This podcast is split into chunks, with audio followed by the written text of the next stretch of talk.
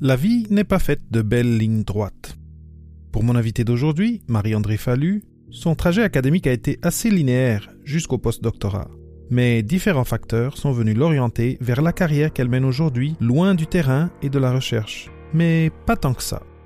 Et c'est d'ailleurs euh, un des deux professeurs avec qui j'ai fait mon postdoc qui, par un beau jour, m'a dit Hey, Marie-André, euh, regarde donc ça. Puis il me tend une feuille. C'est un offre d'emploi. Puis je, je pouvais pas croire tout ce qui était écrit dans l'offre d'emploi que c'était toutes des choses que j'aimais. Puis c'était moi. J'ai tourné la feuille de, deux côtés. J'ai dit, mais il est où mon nom? Mon nom devrait être écrit sur cette feuille. Ça n'a pas de bon sens. C'était. Mais c'était c'est ça. Donc, c'était agente de liaison pour le grill, donc un groupe en limnologie qui, qui étudie les, écosystèmes d'eau douce, l'écologie des eaux douces. Puis, c'était de, faire connaître ce que les chercheurs font à tous, la population, les ministères, euh, les médias, euh, tout le monde. Bienvenue à Papa PhD avec David Mendes, le podcast où on explore les carrières et la vie après la maîtrise ou le doctorat avec des invités qui ont eu des cheminements particuliers et qui ont des histoires uniques à raconter sur comment ils ont fait leur place dans un monde où les règles sont en constante évolution. Préparez-vous à sortir des sentiers battus et embarquer dans un nouvel épisode de Papa PhD.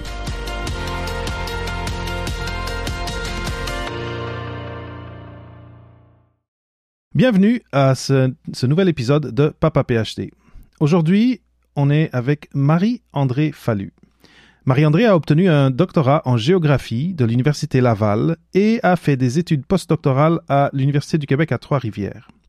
Elle a été engagée en 2006 à titre d'agente de liaison scientifique pour le GRIL, le groupe de recherche interuniversitaire en limnologie. Marie-André est employée de l'Université de Montréal, mais son bureau se situe à l'Université du Québec à Trois-Rivières. Depuis quelques années, elle est aussi coordonnatrice générale du Grill. Bienvenue sur Papa PhD, Marie-André. Oui, bonjour David, merci beaucoup. ben, je suis très content de, de t'avoir ici. On a euh, avant, euh, le, avant que je parte l'enregistrement, on a un peu parlé déjà, et euh, je trouve qu'on va parler de choses très intéressantes aujourd'hui. Mais avant de rentrer dans le vif du sujet, j'aimerais te laisser l'opportunité de juste parler un petit peu de toi, de te présenter aux auditeurs. et comme on est dans le contexte d'une entrevue de Papa PhD, de parler un petit peu quel était ton trajet académique euh, comment tu t'es rendu, euh, peut-être des moments tournants euh, mhm. de, ton, bac jusqu'au doctorat. Et bon, après, la conversation continuera à partir de là. Oui, parfait. ben écoute, moi, je viens de la Gaspésie. Donc, d'être dehors, de jouer dehors, l'environnement, ça a toujours été proche de moi. Mhm. Puis, mes parents étaient professeurs au secondaire, puis mon, père enseignait les sciences puis la biologie. Donc, très tôt, il m'a apporté au parc de Miguacha, un musée de, fossiles qui était, euh, moi je viens de, cet endroit-là, donc dans la baie des Chaleurs, de nouvelles. Puis euh, le parc de Miguacha, c'est un, site fossilifère euh, où on trouve des fossiles de 380 millions d'années. Oh donc très jeune. Moi, c'était pas les dinosaures, c'était les poissons dans la roche.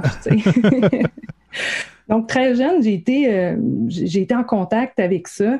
Puis, quand je suis arrivée au secondaire, j'ai participé à des expos sciences, puis je me suis rendu compte que j'aimais ça, parler de science, puis expliquer les choses aux gens, puis voir les yeux des gens s'illuminer quand ils comprenaient quelque chose. Puis, ah ouais, fait que là, ça veut dire que oui, oui, c'est ça. Puis là, de pouvoir discuter, puis donc, euh, très jeune, euh, tout le côté euh, vulgarisation de la science, ça m'a intéressé beaucoup. Mhm. puis, puis, ça m'a suivi.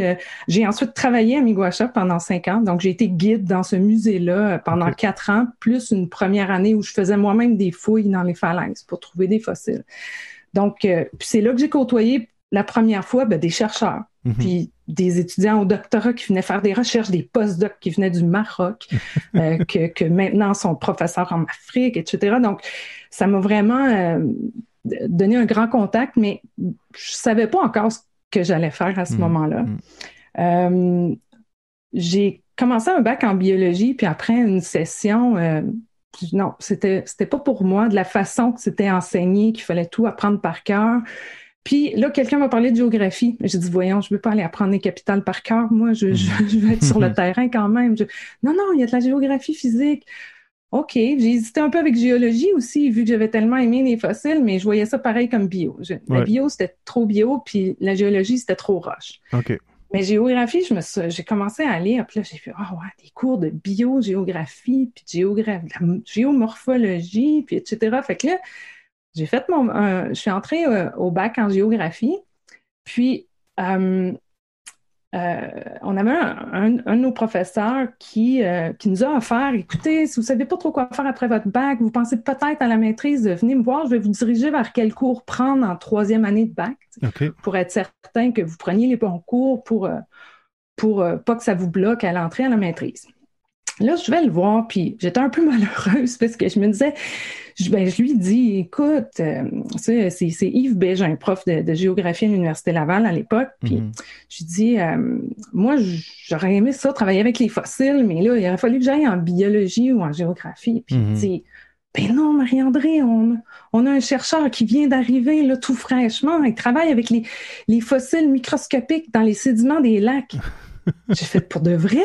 oui, oui, oui.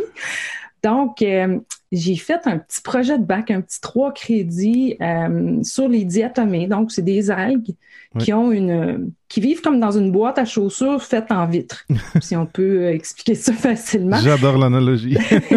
Puis cette, cette, boîte en vitre là, ben, elle, elle se défait pas en général dans les lacs, elle tombe dans les sédiments. Puis chaque espèce a une boîte avec des ornements différents. C'est très joli, une diatomée. Mhm, je suis vite tombée en, amour avec, avec les diatomées. J'ai fait un, il fallait faire un projet personnel aussi de six crédits. Je l'ai fait aussi avec les diatomées. Puis là, ben, c'était décidé, j'allais à la, à la, à la maîtrise. Euh, avec ça. Euh, mhm. Puis travailler avec les diatomées dans le nord du Québec. Euh, pendant ma maîtrise, la maîtrise, euh, en fait, je, je, l'ai faite sur les prêts et bourses en passant parce que j'étais à la limite d'avoir la bonne moyenne pour faire euh, pour avoir une bourse.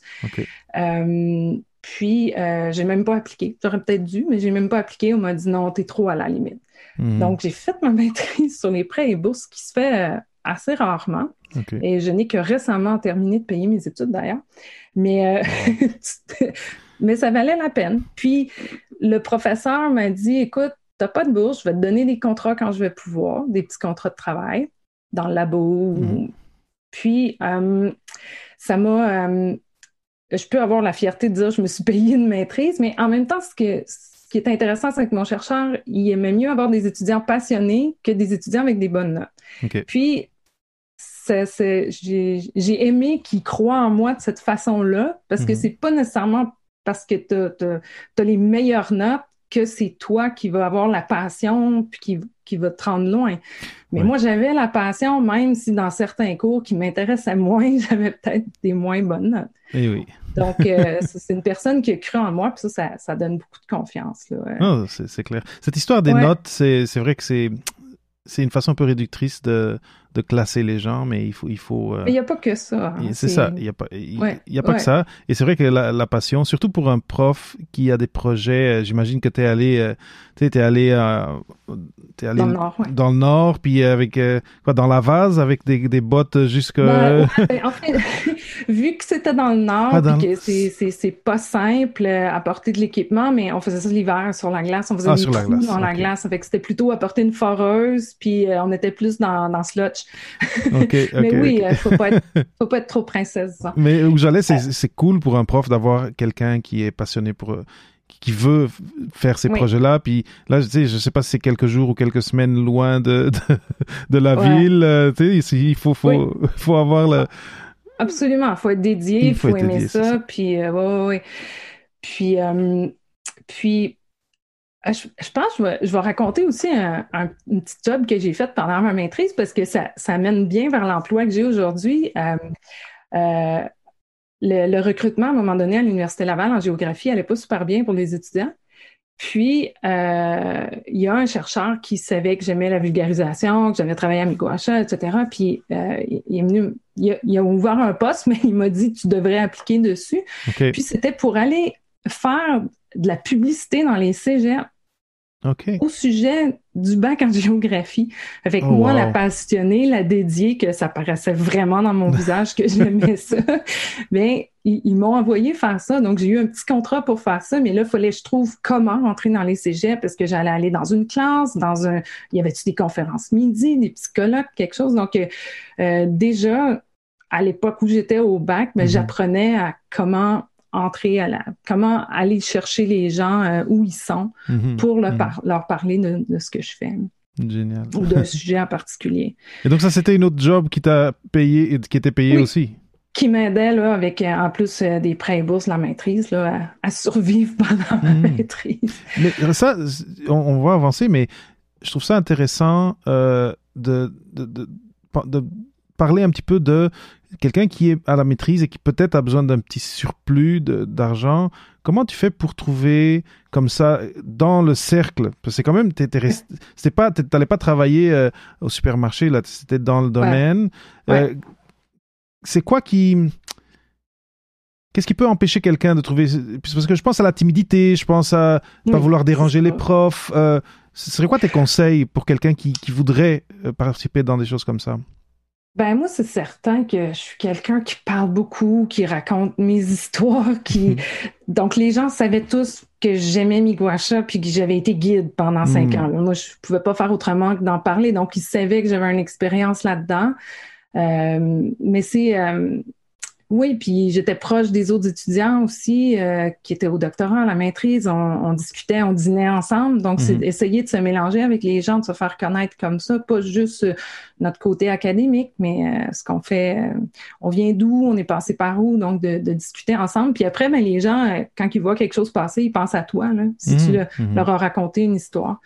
Mais c'est sûr, il faut sortir de sa coquille là, si on est plus, euh, plus renfermé, plus gêné. Mais il y a peut-être d'autres choses euh, sur Internet, euh, de, la, traduction, de la révision de textes scientifiques. Mm-hmm. Je me suis déjà fait approcher pour ça pendant mon doc pour une, firme privée qui voulait que, que, je révise leur leur rapport, à savoir si le côté scientifique était comme respecté. Donc, il y a peut-être des choses aussi qu'on mm-hmm. peut trouver qui se fait plus seul, euh, mais c'est sûr qu'il faut chercher peut-être un peu plus. Oui.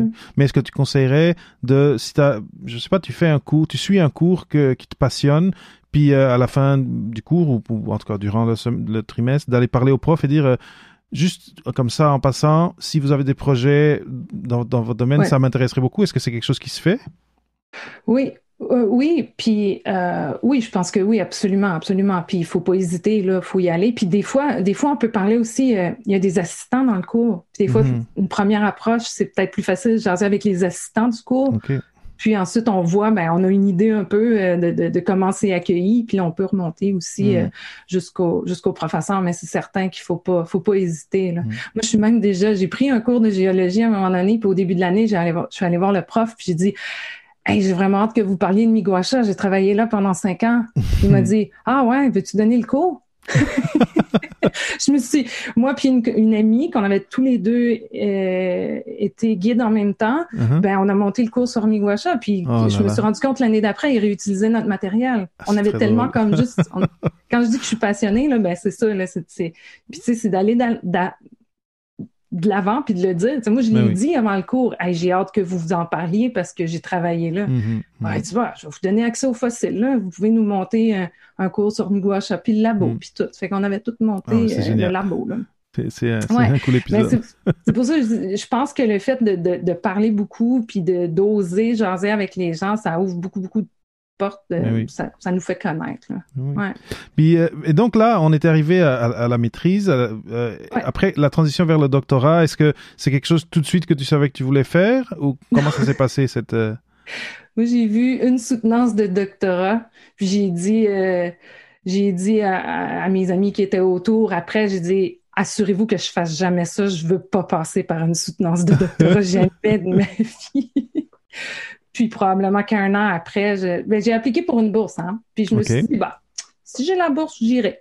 Mhm. Mhm. C'est comme, euh, entre guillemets, un salaire assuré pour quelques ans, quelques années. Puis j'étais pas convaincue ce que j'allais faire avec ma maîtrise non plus. Puis euh, c'est pas évident quand tu fais quelque chose qui est très appliqué mhm. de t'imaginer dans la société après de faire quelque chose plus général. Je voyais pas vraiment où ma maîtrise allait me, me mener. Ben Donc je suis oh, continuer au doctorat. Donc euh, je suis embarquée euh, dans un doctorat qui vu que j'avais j'ai obtenu la bourse puis vu que j'avais obtenu la bourse, j'ai essayé de voir où je pourrais aller ailleurs Mhm.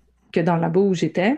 Mais le- évidemment, le projet qui m'intéressait le plus, c'était de poursuivre ce que j'avais commencé à Ah, la maîtrise. J'avais créé un modèle, mais là, je voulais l'utiliser. Ben oui. Je voulais reconstituer l'histoire du passé de, de plusieurs lacs dans le nord du Québec. Donc, c'est, je- j'avais pas vraiment envie d'aller ailleurs. Puis, petite parenthèse, on comprend donc que j'ai fait bac maîtrise et doc à l'Université Laval, ce Mhm. qui est comme pas toujours recommandé.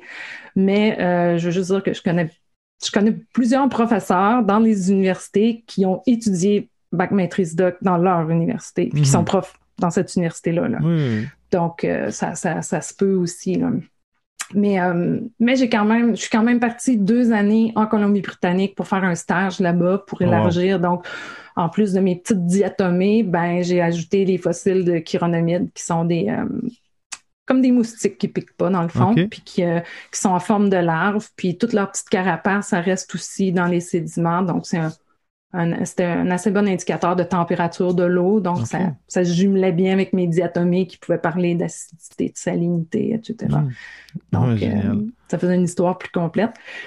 Puis, euh, donc, je suis entrée euh, au doctorat. Je pourrais peut-être lancer quelques années. Je suis rentrée au doctorat en 98 pour terminer en 2003. Donc, ça a été comme six années complètes Mhm. euh, pour le doctorat.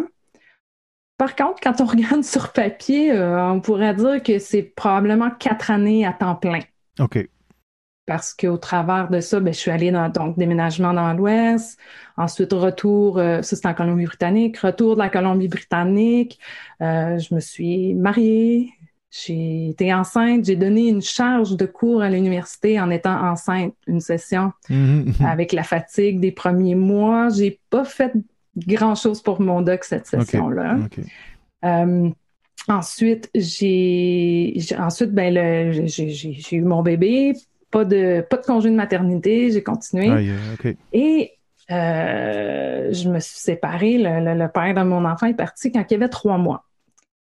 Donc, sans congé de maternité, euh, disons que ça a été une fin de doctorat assez euh, intense. Mhm. Puis que c'est c'est grâce à mes parents qui étaient proches, puis mon entourage, que mes parents partaient de la Gaspésie, ils venaient garder mon fils à la maison pour que je puisse avoir un, un petit deux, trois semaines de temps plein ici et là pour, euh, pour avancer euh, le doctorat. Donc, je, je sais, j'ai entendu des histoires pires que la mienne pour des fins de doctorat, mais, mais euh, je pense qu'il y en a beaucoup d'histoires. Parce que c'est une, une grande partie de notre vie, puis c'est souvent une partie où justement qu'il se passe plein de choses dans notre vie. Oui. Donc, euh, Déjà que juste le, le doctorat en soi, c'est supposé Oui. être difficile. juste, le côté euh, faire de la recherche, trouver, sortir des données qui sont nouvelles dans le domaine, c'est quand même Mhm. euh, une mission assez ardue déjà. Et d'avoir euh, d'avoir des, des autres obstacles qui se- qui s'ajoutent comme ça. euh, Oui, puis moi, j'étais de celle là, qui travaillait presque toujours 7 jours sur 7. Là. Euh, J'allais faire un petit tour le, le dimanche matin ou le dimanche après-midi, même au labo, compter mes diatomées au microscope, peut-être des choses qui étaient moins euh, intenses que des statistiques, mais quand Mhm. même, avancer mes choses un peu euh, le samedi puis le dimanche. Donc, euh, en ayant un enfant, là, ça, ça a changé la donne Ah oui. beaucoup. là. ah oui. Puis, c'est ça. Puis, j'avais obtenu aussi une bourse pour un postdoc. Puis, à l'époque, le programme n'était pas super bien fait parce que je devais commencer mon postdoc au 1er janvier. OK. Donc, en septembre, je dis, euh, ben, je viens d'accoucher, fait que je vais remettre d'un an parce que j'avais lu dans les règles, si vous avez un enfant, vous pouvez remettre. Ah, mais non, là, c'était oui, mais il faut que tu l'aies commencé pour pouvoir le remettre d'un an. Donc, je perdais ma bourse. Donc, mon fils était né en septembre. La date limite pour appliquer, je pense, c'était le 31 octobre. Donc, j'ai réappliqué en vitesse avec un bébé de quelques semaines. Euh, puis là, ben, il aurait été, ça aurait été gênant de ne pas me la redonner, disons, euh, vu que je l'avais perdu euh, à cause de la maternité. Et j'ai mis ça très clair dans ma demande, que j'avais déjà obtenu la bourse et que j'avais dû la refuser Mhm. euh, parce que j'avais eu un enfant. Donc, je l'ai, je l'ai réobtenu. Euh, puis, pareil comme pour le doc, je m'étais dit, ben, si j'ai une bourse pour le postdoc, je vais le faire sans Mhm. trop.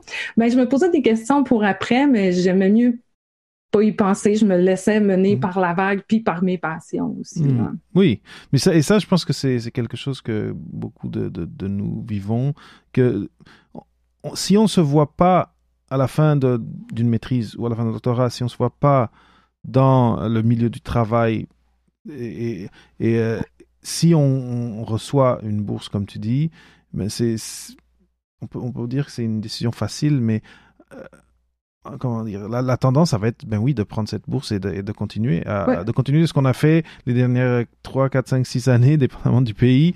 Et, euh, et euh, parce que on, on le sait qu'à la fin d'un doctorat, on n'a pas tout répondu à toutes les questions, donc on, sait quelles questions on veut poser.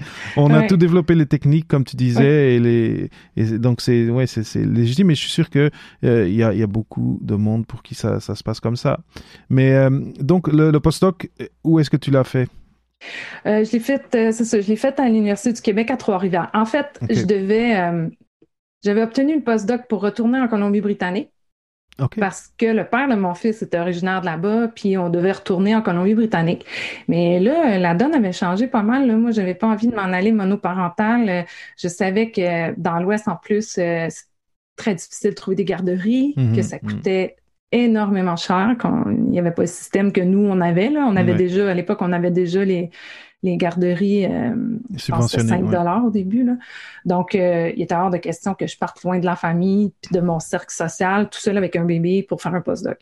Donc, euh, j'ai communiqué avec des gens proches, Trois-Rivières, Montréal, puis finalement, j'ai choisi, j'ai choisi Trois-Rivières, où je suis encore. Et c'est d'ailleurs le professeur, un des deux professeurs avec qui j'ai fait mon postdoc, qui par un beau jour, m'a dit Hey, Marie-André, euh, regarde donc ça. Puis il me tend une feuille. C'est un offre d'emploi. Mm-hmm. Puis je, ne pouvais pas croire tout ce qui était écrit dans l'offre d'emploi, que c'était toutes des choses que j'aimais. Puis c'était moi. J'ai tourné la feuille de, deux côtés. J'ai dit Mais il est où mon nom? Mon nom devrait être écrit sur cette feuille. Ça n'a pas de bon sens. C'était. Mais c'était c'est ça. Donc, c'était agent de liaison pour le grill, donc un groupe en limnologie qui, mm-hmm. qui étudie les, écosystèmes d'eau douce, l'écologie des eaux douces. Puis, c'était de, de, faire connaître ce que les chercheurs font mm-hmm. à tous, la population, les ministères, euh, les médias, euh, tout le monde. J'étais, ben, voyons donc, c'est comme sur un plateau d'argent que ça m'arrive. C'est ça, mais c'était sur un plateau d'argent, mais en même temps, encore une fois, ce chercheur-là connaissait mes compétences, puis mes, connaissait ce que j'aimais. Il savait que j'aimais donner des conférences. Puis moi, ma liste de conférences pendant ma maîtrise, puis mon doc, là, ça finit plus. Là. Hmm. J'ai donné des conférences euh, autant euh, locales dans l'université, régionale, internationale, internationale. Écoute, j'ai présenté une affiche à Tokyo, euh, une hmm. conférence à Seattle. Tu sais, j'ai partout. Là. Moi, j'aimais ça, là, justement, euh, euh, communiquer. Puis, donc, il savait que, c'est ça, il savait que j'avais cet, euh, mm. cet intérêt-là. Puis, donc, c'est comme ça que j'ai eu l'emploi. C'est vraiment un contact qui me connaissait. Donc, mm. c'est quelqu'un qui, connaissent mes forces. Ah non, je suis curieux. Euh, est-ce que tu connais d'autres mondes dans d'autres universités ou dans d'autres centres qui ont le, même type de poste? Et la, je pose la question parce que peut-être qu'il y a quelqu'un qui écoute l'épisode et qui se dit ah mais ça ça ça m'intéresserait. Est-ce que est-ce que c'est quelque chose qui est fréquent des, agents de liaison comme ça Ben en fait euh, en fait quand j'ai commencé là j'étais la seule. Puis euh, je, connaissais pas ce terme-là, là, agent de liaison, là, il était vraiment pas beaucoup utilisé à l'époque. Puis on parle de 2006. Euh, nous, on est un regroupement stratégique financé par les fonds de recherche du Québec, Nature et Technologie, donc le FRQNT. Puis, à, l'évaluation de mi-parcours, vous avez dit aux chercheurs, euh, ben, c'est bien beau la recherche que vous faites, mais ce serait le fun que ça sorte un peu des universités. Puis là, mhm. ils ont brainstormé là-dessus, ils en ont parlé, puis ils ont dit, bon, on va créer un poste d'agent de liaison. Il y avait déjà une adjointe administrative là, qui faisait tout le côté administration, organisation du symposium, etc. Mais moi, je me suis comme greffée à elle pour plus essayer de sortir la science des universités, puis c'était vraiment nouveau. Puis tiens, tranquillement, pas vite, les autres groupements stratégiques, on a vu apparaître des postes d'agents de liaison ou, juste de coordonnateurs, coordonnatrices qui avaient aussi ça à faire dans leur fonction. Donc, ça a évolué. Donc, aujourd'hui, oui, il y a beaucoup de... Dans les regroupements stratégiques qui existent euh, au Québec, euh, autant nature et technologie que dans les deux autres euh, secteurs des fonds de recherche, ont des coordonnateurs et des coordonnatrices qui vont avoir. il y en a que c'est des coordonnateurs. Il y en a qui ont deux coordonnateurs, un administratif puis un en communication. OK. OK. Donc, euh, d'ailleurs, moi, quand j'ai passé l'entrevue, il y avait moi puis une autre personne. Il y avait, il y avait choisi quelqu'un en sciences puis quelqu'un en communication. OK. Puis la personne en communication a dit, ben, pas de problème, je vais vous monter un plan de communication, vous allez voir, blablabla, puis, puis vous avez juste besoin de me dire quoi dire, puis je vais le dire. Mhm. Puis en fait, non, non, non, on veut pas dire à la personne quoi dire, on veut qu'elle soit capable de le dire elle-même.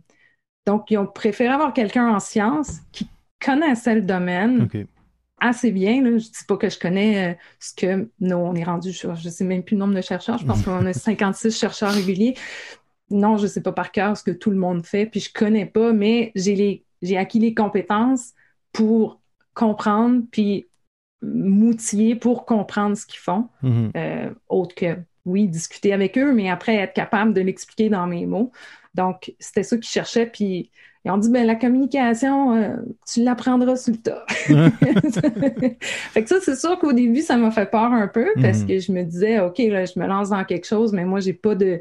Fait que ça, ça a peut-être été long avant qu'on ait vraiment comme, qu'on développe vraiment le plan... euh, euh, communication, euh, comment écrire un, un communiqué de presse, tu sais, toutes ces choses-là, moi, je- j'avais aucune idée. là. Donc, j'ai pris des formations ici et là. Euh, je suis membre de l'association des communicateurs scientifiques qui offre plein de bonnes formations. L'ACFAS aussi donne des bonnes formations, puis je continue d'en prendre là, euh, Mhm. régulièrement. C'est drôle, c'est la question que j'allais te poser, c'était précisément quelle formation tu as pris pour Ouais. apprendre, dans le fond, ces, Ouais. ces compétences-là? Oui, puis c'est là que les contacts, ils, ils deviennent... euh, tu sais, des fois, euh, on se rend pas toujours compte, mais les gens qu'on a connus au bac, à la maîtrise, au doctorat, ben c'est pas tout, pas tous des chercheurs, ils sont un peu partout. Puis euh, moi, il y avait une, une amie à la maîtrise qui s'est lancée en vulgarisation scientifique après sa maîtrise. Bon, elle, elle fait de la rédaction, c'est ça son emploi, les travailleurs autonomes. Euh, fait que la première chose que j'ai faite, c'est tu vas me donner un cours. Donc, Mhm. j'ai j'ai demandé au grill de, de me payer un cours auprès d'elle pour elle corriger mes textes, puis elle m'expliquait comment reprendre. Ça fait dans notre site Internet, mais j'avais des petits textes vulgarisés, mais Mhm. qui étaient révisés par elle au début, puis après, j'étais capable de les, de les rédiger seule. Mhm. Donc, c'était c'était une, connaissance que j'avais eue à une, une bonne amie de maîtrise qui pouvait, qui d'ailleurs actuellement forme nos étudiants aussi. Parce qu'au Grill, euh, on offre euh, ce genre de, de formation-là à nos étudiants en vulgarisation euh, écrite et orale. là. Super intéressant. Donc, juste un peu pour euh, récapituler, si, si quelqu'un qui écoute serait intéressé à faire quelque chose qui ressemble à ce que tu fais, le, le titre qu'il devrait rechercher, c'est coordonnateur ou coordonnatrice de communication ou agent de liaison. euh, Ouais, agent, agent de liaison est un peu moins euh, utilisé. ce- Je pense qu'au début, quand, on, quand, ben, quand ils ont utilisé ce titre-là pour le poste, euh, c'était vraiment pour faire le lien aussi avec les ministères. Donc, c'est moi, je vois ça comme deux volets différents, là, parce Mhm. que si c'est la communication avec les médias sociaux, etc., mais c'est une chose, mais d'être capable de, de percer dans les ministères, d'aller trouver les bonnes personnes, ça, c'est euh, c'est autre chose aussi, mais ça Mhm. fait je pense que c'est beaucoup des coordonnateurs qui vont faire ça, puis voir les, c'est quoi les fonctions là, qui sont décrites euh, en termes de, de coordonnateurs. Mais à ce temps, il y a d'autres, euh, il y a d'autres aussi euh, réseaux là, qui, si on pense euh, des, des grands réseaux qui existent là, de, de, de recherche, là, mhm. ont tous quelqu'un à, attitré euh, aux communications, puis à Mhm. faire le lien avec les gens. là. Très bien. Avant de poursuivre ma conversation avec Marie-André, je voulais juste te remercier d'être là. Ton engagement envers l'entrevue, le fait qu'elle résonne avec toi est vraiment très important pour moi. J'espère qu'après chaque épisode, tu auras au moins un message principal à retenir. Un élément concret que tu pourras mettre en œuvre dans ton exploration de carrière. Cette année, je veux t'en apporter davantage avec Papa PhD. J'ai récemment commencé à mener des directs sur Instagram où je laisse les auditeurs partager leur parcours universitaire et professionnel jusqu'à présent et où je réponds à certaines de leurs questions. De plus, pour ceux qui viennent de découvrir Papa PhD, je viens de créer des collections thématiques d'épisodes que j'appelle des kits de démarrage, pour vous permettre de vous tenir au courant de toutes les conversations et de trouver facilement celles qui vous intéressent. Tu pourras les trouver en visitant papaphd.com/start. J'ai de grands projets pour le podcast en 2021, comme améliorer l'accessibilité de chaque entrevue en confiant à quelqu'un la préparation et le téléchargement de transcriptions, ou comme pouvoir mieux remercier les invités pour leur générosité et le temps passé à mon micro. T'apporter Papa PhD chaque semaine dans le format actuel représente déjà beaucoup de travail. Pour aider à maintenir le projet sur les rails, j'ai mis en place une nouvelle façon pour toi de parrainer Papa PhD. Un Patreon. Pour être clair, il n'est pas nécessaire d'être sur Patreon pour écouter Papa PhD. C'est gratuit et ça le sera toujours. Et tu as ma profonde gratitude juste du fait d'être à l'écoute semaine après semaine et de parler du podcast à tes amis. Mais pour toi qui veux m'aider à maintenir la qualité de l'émission et à donner vie à certaines de mes nouvelles idées, tu as maintenant un moyen simple de le faire. Va sur papaphd.com slash Patreon, P-A-T-R-E-O-N, et choisis un des niveaux, ou crée le tien. Encore une fois, merci d'être à l'écoute. Et maintenant, revenons à l'entrevue. Sinon, euh, de ce que j'ai compris de nos conversations euh, au préalable, tu, tu, interagis quand même beaucoup avec les étudiants au grill. Est-ce que tu peux parler un peu de, ce côté-là, de, de, ce que tu, de ce que tu fais, oui? Bien, avec le temps, là, j'ai eu la chance euh, d'avoir une équipe. Donc, je suis pas, je suis pas toute seule. Puis, euh, notre adjointe administrative ayant pris euh, sa retraite il y a, oh mon Dieu, 4-5 ans, 4 ans, je crois. maintenant, j'ai une équipe de deux personnes. Puis c'est pour ça que je suis devenue un peu comme coordonnatrice générale en plus, parce que le, l'histoire est partie, l'histoire du grill avec notre adjointe administrative qui était là depuis le, début, euh, ben je deviens celle qui a comme le plus d'historique, puis mhm. le, un plus un, topo. Puis avec le temps aussi, euh, comme j'avais un doctorat, ben, j'ai pu aider aussi aux demandes de subvention du grill. OK. Donc, à un moment donné, je leur ai dit, euh, vous pourriez, vous m'utilisez pas à mon plein potentiel. Je pense que c'est ça que j'ai dit au directeur. J'ai dit, j'ai dit, vous savez, là, vous pourriez m'utiliser encore plus parce que je, les voyais préparer les demandes de subvention. En plus, c'est tous les chercheurs qui essayaient de se coordonner. Puis je, pourrais la coordonner, moi. Mm-hmm. Je vais aller lire les règles, je vais aller. Donc, il y a, aussi ça qui a fait que je suis plus, non seulement agente de liaison, mais aussi coordonnatrice. C'est que j'ai fait un pas de plus pour quand on fait des demandes de bourse, c'est un peu comme des demandes de subvention. Puis mhm, mhm. j'avais eu une formation déjà pour ça. Je viens d'en faire une d'ailleurs encore à l'Université de Montréal. ne jamais arrêter de se former, tout change, hein, ça évolue. Mhm. il faut euh, toujours se former. Donc, euh, avec le temps, euh, c'est sûr que mes tâches ont changé. Puis là, j'ai la chance d'avoir deux collègues en or, là, Mm-hmm. Euh, ce qui fait qu'on a vraiment euh, une équipe qui travaille bien ensemble. Tu sais, quand tu as une équipe qui travaille pour le bien commun, pas pour Ah, moi, je fais ça, euh, regardez, moi, j'ai fait ça, je suis bon. Là. Non, non, c'est notre équipe, on fait ça, mm. ça fonctionne. On est... Donc, on, a vraiment une équipe de feu, comme on dit. Puis, comme on aime s'appeler. Mais donc, avec eux autres, oui, on organise D'ailleurs, on a un colloque qui, on a un colloque annuel qu'on fait euh, où on va chercher des, euh, des gens dans le milieu. Puis souvent, ce qu'on essaie de faire, c'est d'aller chercher des, nos anciens membres, parce que le mm-hmm. grill, ça commence, ça, fait plus de 30 ans que ça existe. Donc, on va chercher des anciens membres qui travaillent dans le milieu, que ce soit euh, des, firmes privées, que ce soit dans des ministères, mm-hmm. que ce soit comme Hydro-Québec aussi, ou en enseignement, ou euh, les OBNL, les organismes euh, à but non lucratif. Mm-hmm. Donc, on en a beaucoup, là, tout ce qui est euh, conseil régional en environnement, les, les zones d'intervention prioritaires le long du Saint-Laurent, les organismes de bassin versant. Donc, euh, on est vraiment une, une, pouponnière de... On forme, on forme beaucoup d'étudiants qui ensuite vont aller travailler dans mm-hmm. ces, dans ces milieux-là.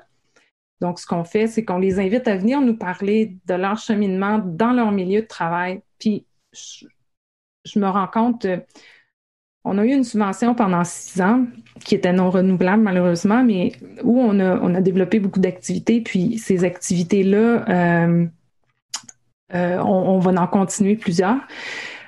mais il y avait un stage en milieu de travail. Puis ce qui a été intéressant, c'était de voir comment un étudiant pouvait arriver dans un milieu de travail où il pensait qui allait aimer ça. Admettons, il s'en allait au ministère, dans un ministère, puis dire mm. Ah, moi, je suis content, je vais aller faire mon stage là-bas, ça va peut-être me donner un emploi à cet endroit-là, ce qui peut être le cas. On en connaît que ça, ça a fonctionné.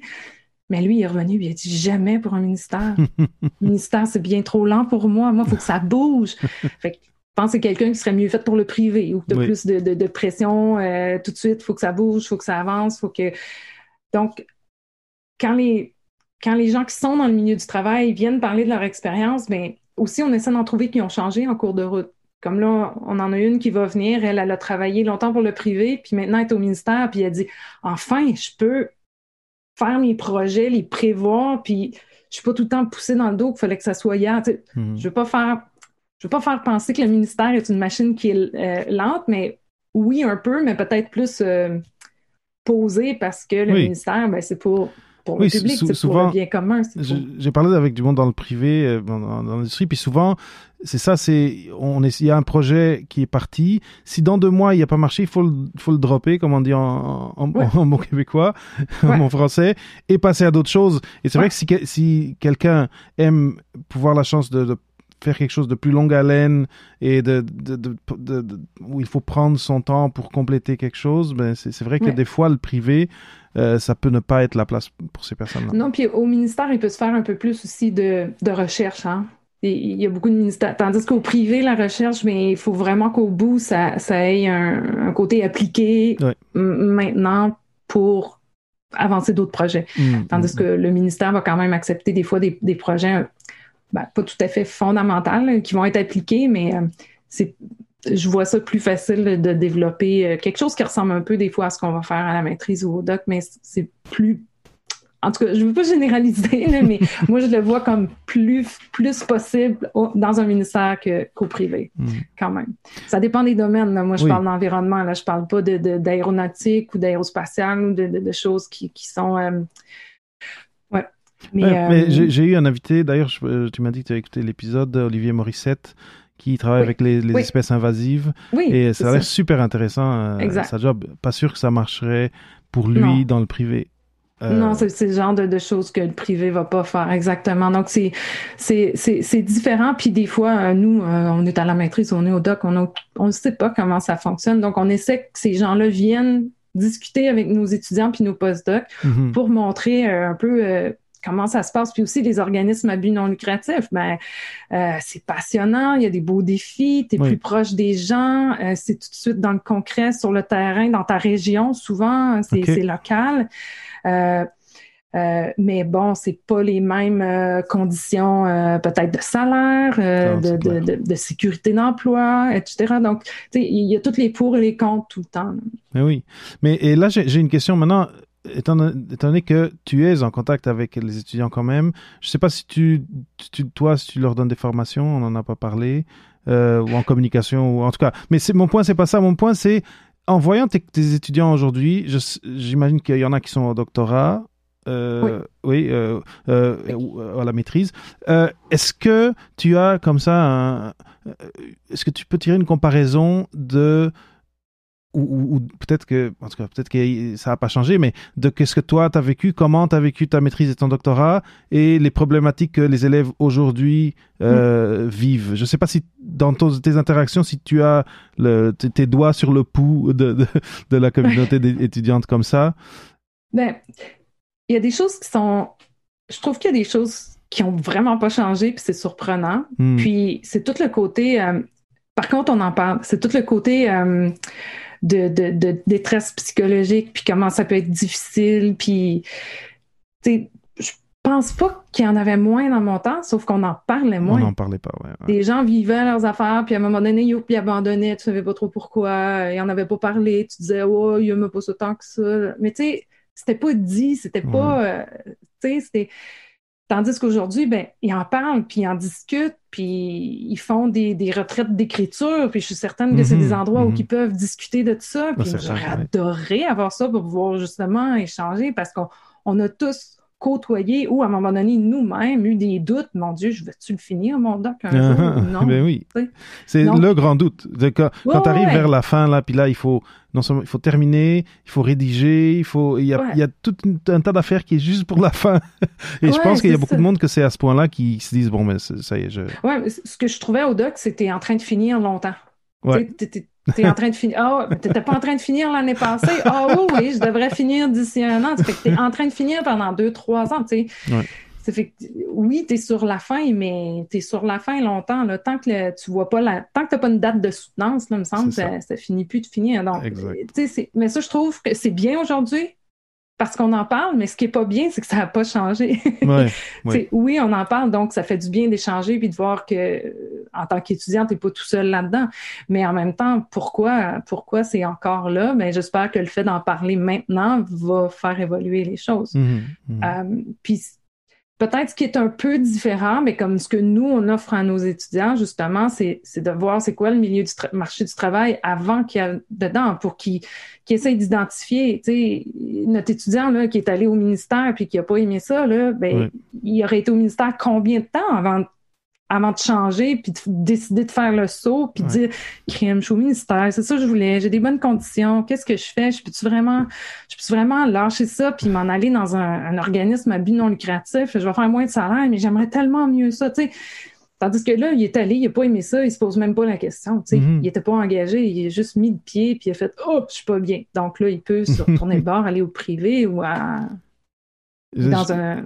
je trouve un ça organisme. génial et en effet, euh, j'aurais aussi moi aimé euh, quand, quand j'étais euh, quand j'étais euh, Ouais. au, au troisième cycle avoir euh, des, un cycle de séminaire ou quelque chose qui ressemble à ça, euh, Ouais. puis euh, des stages en plus. Je veux dire, c'est c'est c'est c'est par- c'est c'est un peu le rêve là dans dans, dans Ouais, le sens de permettre. Ouais, mais là, on en, on en a plus de stages. C'était, c'était dans le cadre de notre cadre, programme qui, qui qui s'est terminé, là, parce que ça coûte des sous, c'est, c'est, c'est, c'est, de la logistique, mais je pense que c'est quelque chose que les universités devraient. Mais en même temps, je dis que les universités devraient avoir, mais on, on sent que le, le- J'espère que ça change, mais on, on sent beaucoup que les universités veulent former des maîtrises qui vont rester au doc, veulent former des docs qui vont aller au postdoc, puis ils veulent Mhm. former des postdocs qui vont être des professeurs quand on sait très bien qu'il n'y a pas de la place pour tout. le Mais non, c'est ça. Il faut quand on- il faudra ouvrir des universités sur la Lune euh, ou sur Ouais, d'autres ouais. planètes.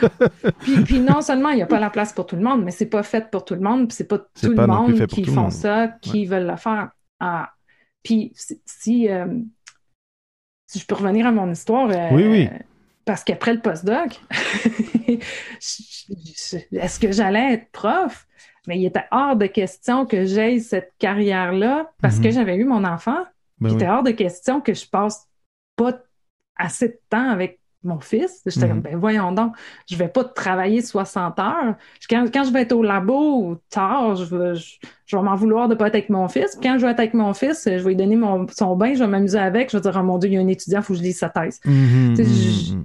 Je me disais, je serais jamais satisfaite. Là. Je vais toujours être en train d'avoir le remords de pas être à l'autre endroit. là. Je me disais, mais moi, je, je sais qu'il y en a qui le font puis qui le font avec brio, mais euh, à cette époque-là, je, pouvais pas m'imaginer atteindre ce que euh, mon directeur, mes directeurs euh, ou les gens que je voyais comme chercheurs, je, Mhm. je me disais, je serais jamais capable d'avoir d'accomplir cette tâche-là. Donc, dès que j'ai eu mon fils, même si j'avais un postdoc, j'avais eu la bourse, je l'ai faite, mais je me doutais bien que je serais pas, euh, je serais pas euh, chercheur. Puis j'ai même pas, euh, je pense que j'ai appliqué deux fois, mais c'était plus comme dans des collèges ou dans des, euh, des university college, tu sais, Ok. dans quelque chose d'un petit peu plus petit. Là.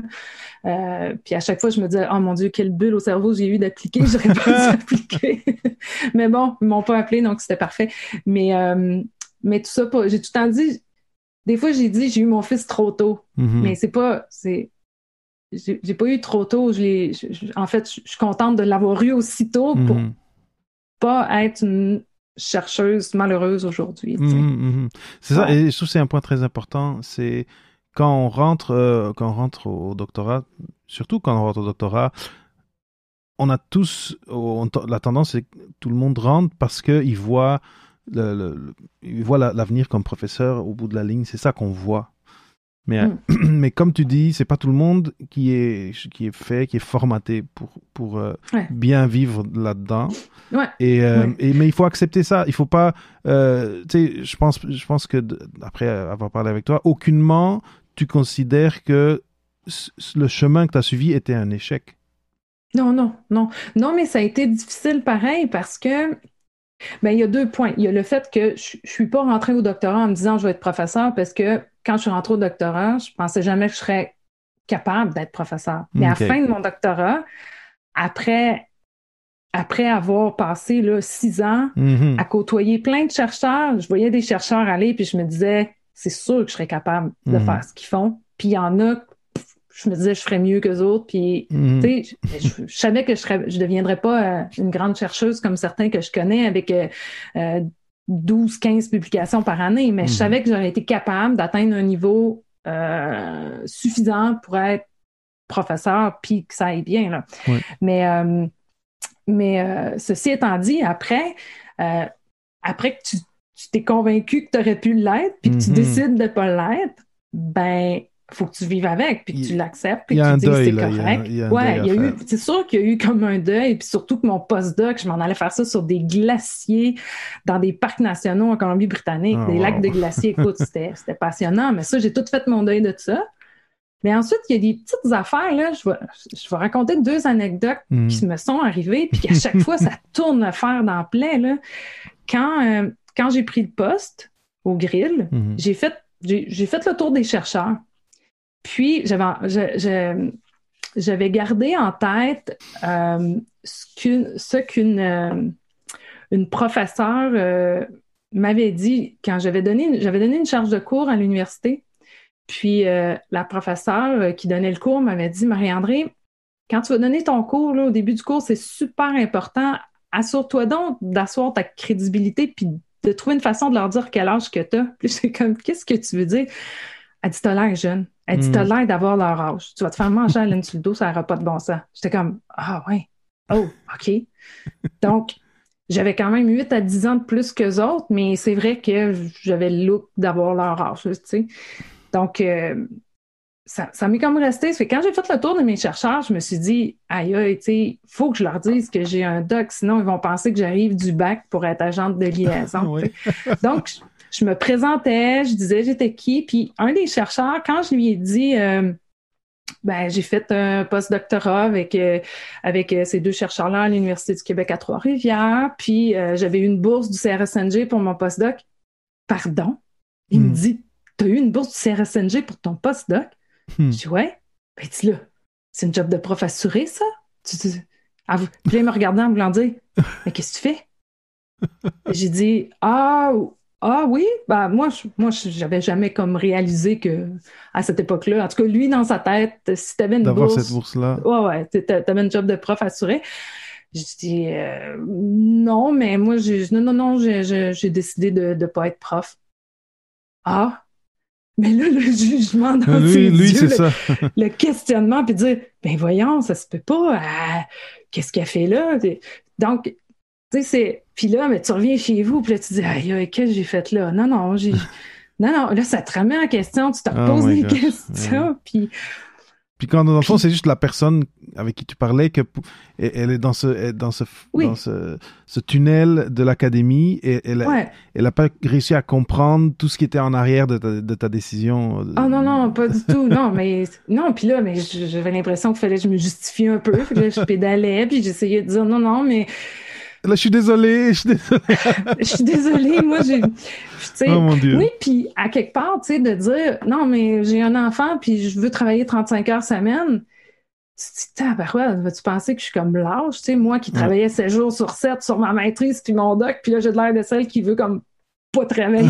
J'étais comme, non, non, je veux avoir une vie équilibrée finalement Mm, mm. pour ce que moi je considère d'être équilibré Oui. pour moi parce que à chacun à chacun son équilibre là, mais Ouais. moi je me disais non faut pas que je travaille plus que Ouais, c'est vrai que c'est des moments difficiles comme ça. Mais j'ai l'impression qu'aujourd'hui, peut-être, t'aurais pas eu. Si ça se passait aujourd'hui, au jour où Oui, on parle, non. ça, ça, se ça, serait pas, il y aurait pas eu cette réaction.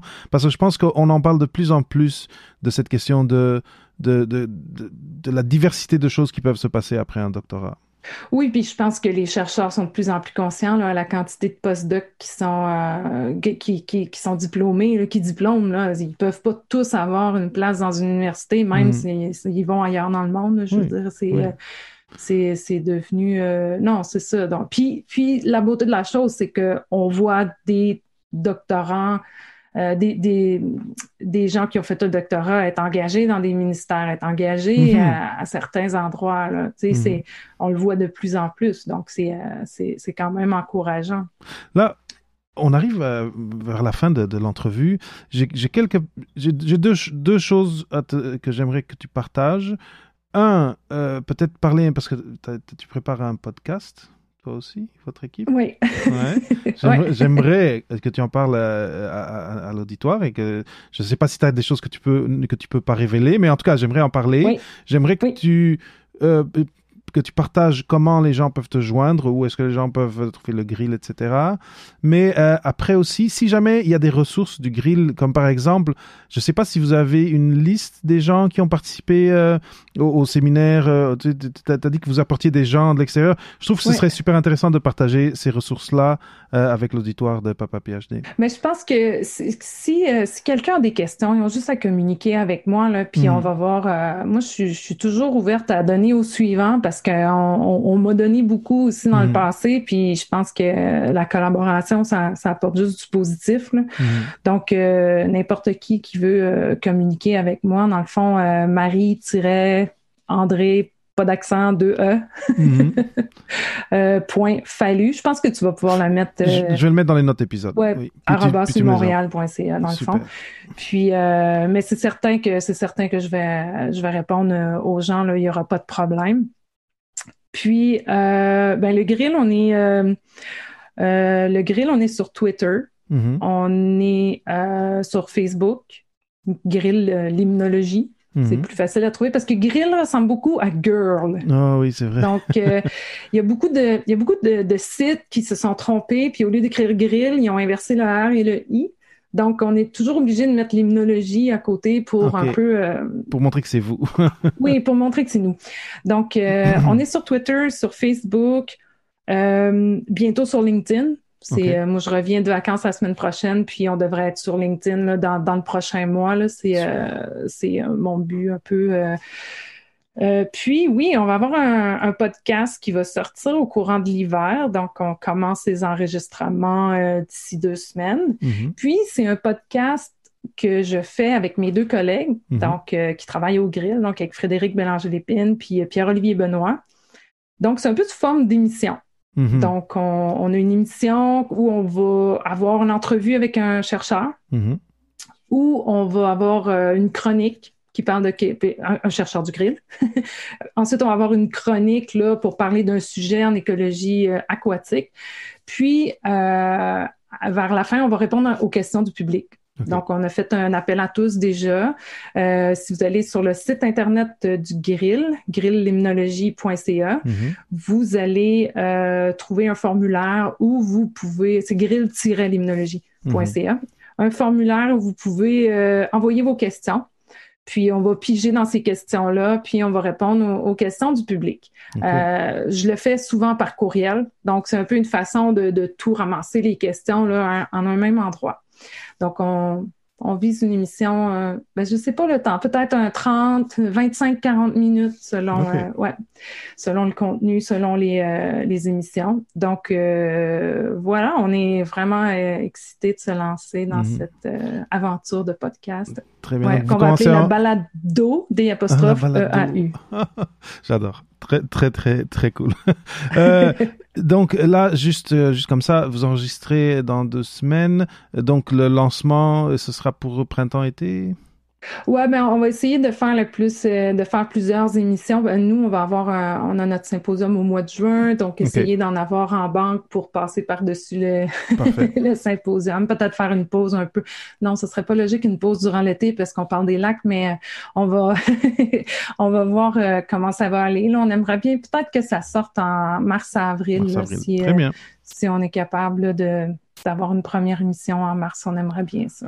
Très bien. Eh bien, Marie-André, j'ai vraiment apprécié parler avec toi. Je pense qu'on a, a parlé de, plein d'affaires euh, intéressantes, dont les difficultés qui peuvent se présenter à, à nous euh, quand on est en thèse et euh, que la vie nous présente et auxquelles on s'attend pas et qui n'ont rien à voir avec la recherche. ça Non, peut être des choses ça. de, de, de Ouais. famille, de, en tout cas comme toi, Ouais. tu as eu ton enfant et là, tout à coup, tu étais euh, monoparental.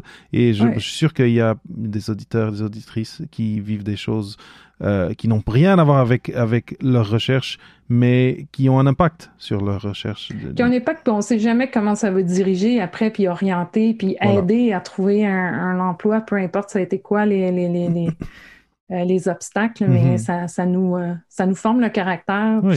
ouais, non, non, c'est. Et, le, le point que je- que j'ai beaucoup aimé, c'est cette idée que choisir un autre chemin, même s'il y a des gens, comme la personne dont tu parlais il y a, il y a deux, trois minutes, qui, qui vont dire mais comment ça tu as quitté ce chemin-là pour, euh, pour ch- choisir ce chemin qui, dans leur jugement, j'imagine, ils ont une échelle de jugement, il y a une coche en bas, c'est un peu ça que la personne Ouais. euh, t'a fait sentir hein, quand, quand Ah elle t'a ouais. dit comment Ah, ça. Euh, mais que c'est faux. Euh, ce qui est important dans la vie, c'est de trouver l'activité où vous, allez vous réaliser et qui va vous, qui va, c'est ça, qui va vous, euh, vous, allez pouvoir vous épanouir et être heureux dans ce que vous faites.